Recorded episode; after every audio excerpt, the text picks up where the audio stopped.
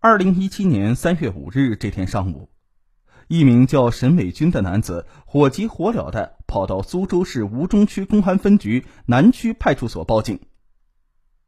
女友史丽，三月一日离开他经营的服装店之后，一直未回来。经亲友多方寻找，也是杳无音讯。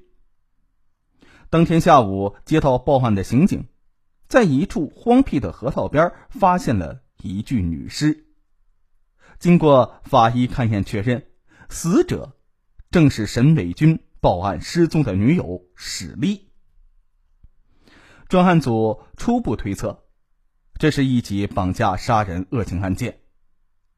可是让刑警疑惑的是啊，现场勘查案发地段，不仅没有尸体拖动的痕迹，而且被绑的死者也无挣扎迹象。法医出具的尸检报告又显示，未检测到死者生前服用过昏迷类药物的成分。刑警啊，由此推断，史丽生前有可能是自主来到事发地点，被捆绑也是自愿的行为。可是，生意兴旺、生活幸福、家庭和睦的史丽，怎么会做出自主被绑、甘愿？受死的选择呢？三月的苏州春寒料峭，史丽的尸体依然是置身于野外，但是没有受到气温和外力的破坏。明察秋毫的刑警们很快从史丽的尸体上发现了端倪。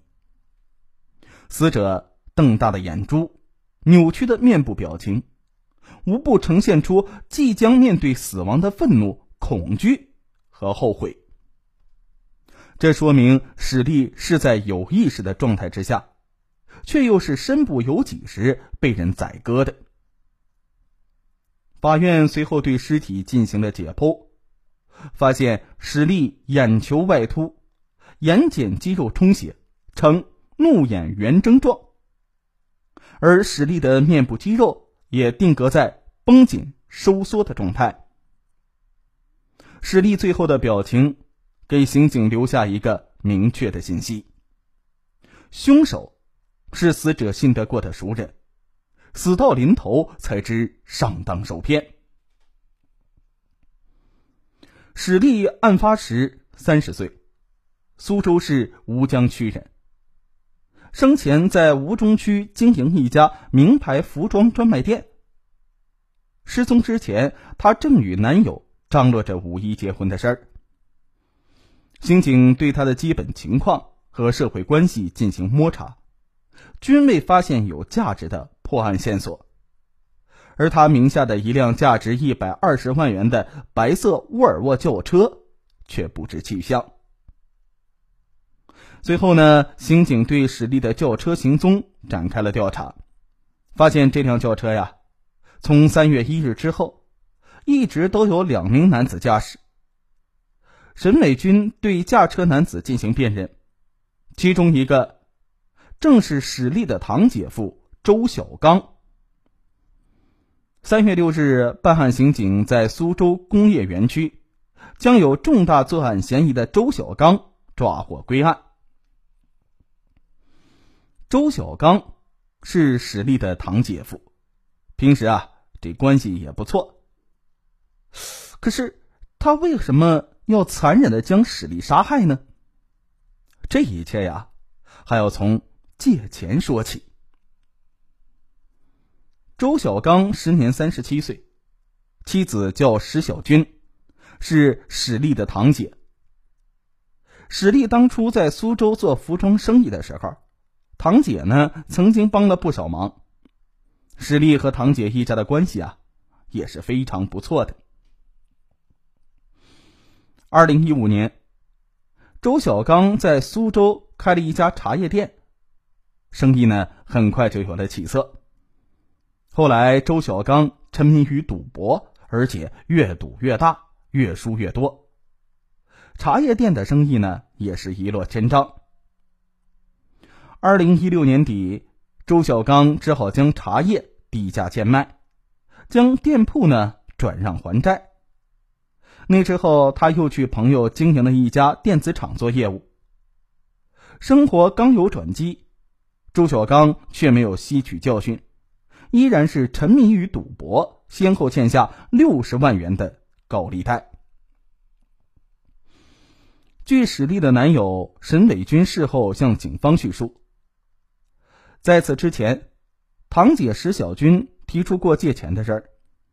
当时啊，史丽正好进了一批服装，这资金周转不过来，说过几天呢再回复。当时沈伟军也知道堂姐夫借高利贷赌博，还说呀这样的无底洞谁也填不满，劝史丽不要借。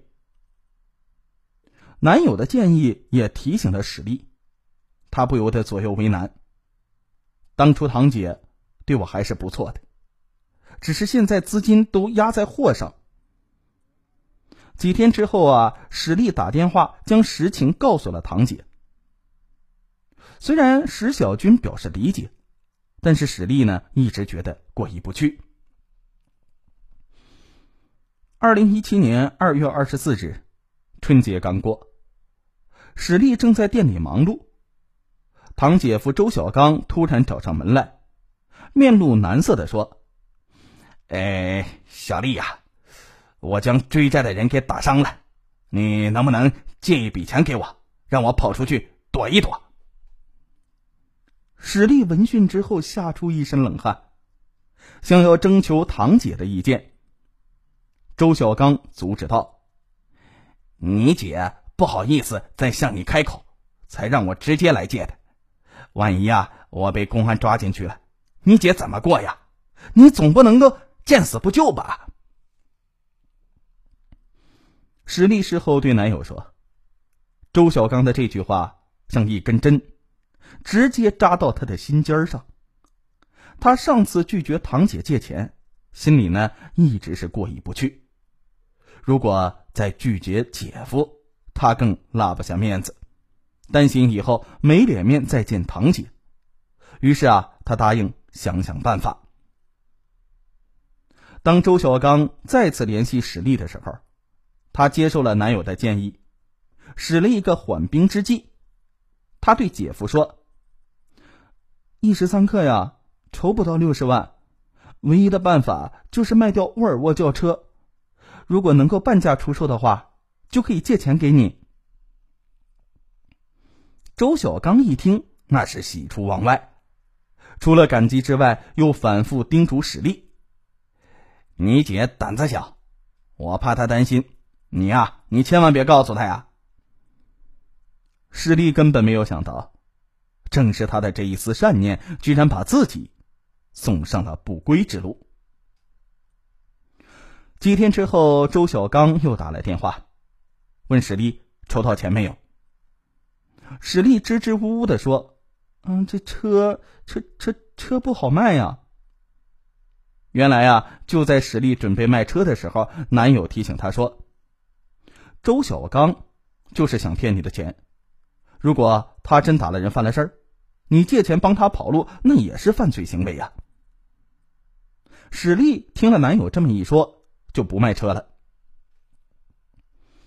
周小刚得知史丽还没有卖车，急得不行，反复恳求史丽想想办法，帮他渡过难关。史丽只好如实的说出自己的难处，既想卖车帮助周小刚，又担心自己好心帮了他，最后又受到牵连，做出违法的事情来。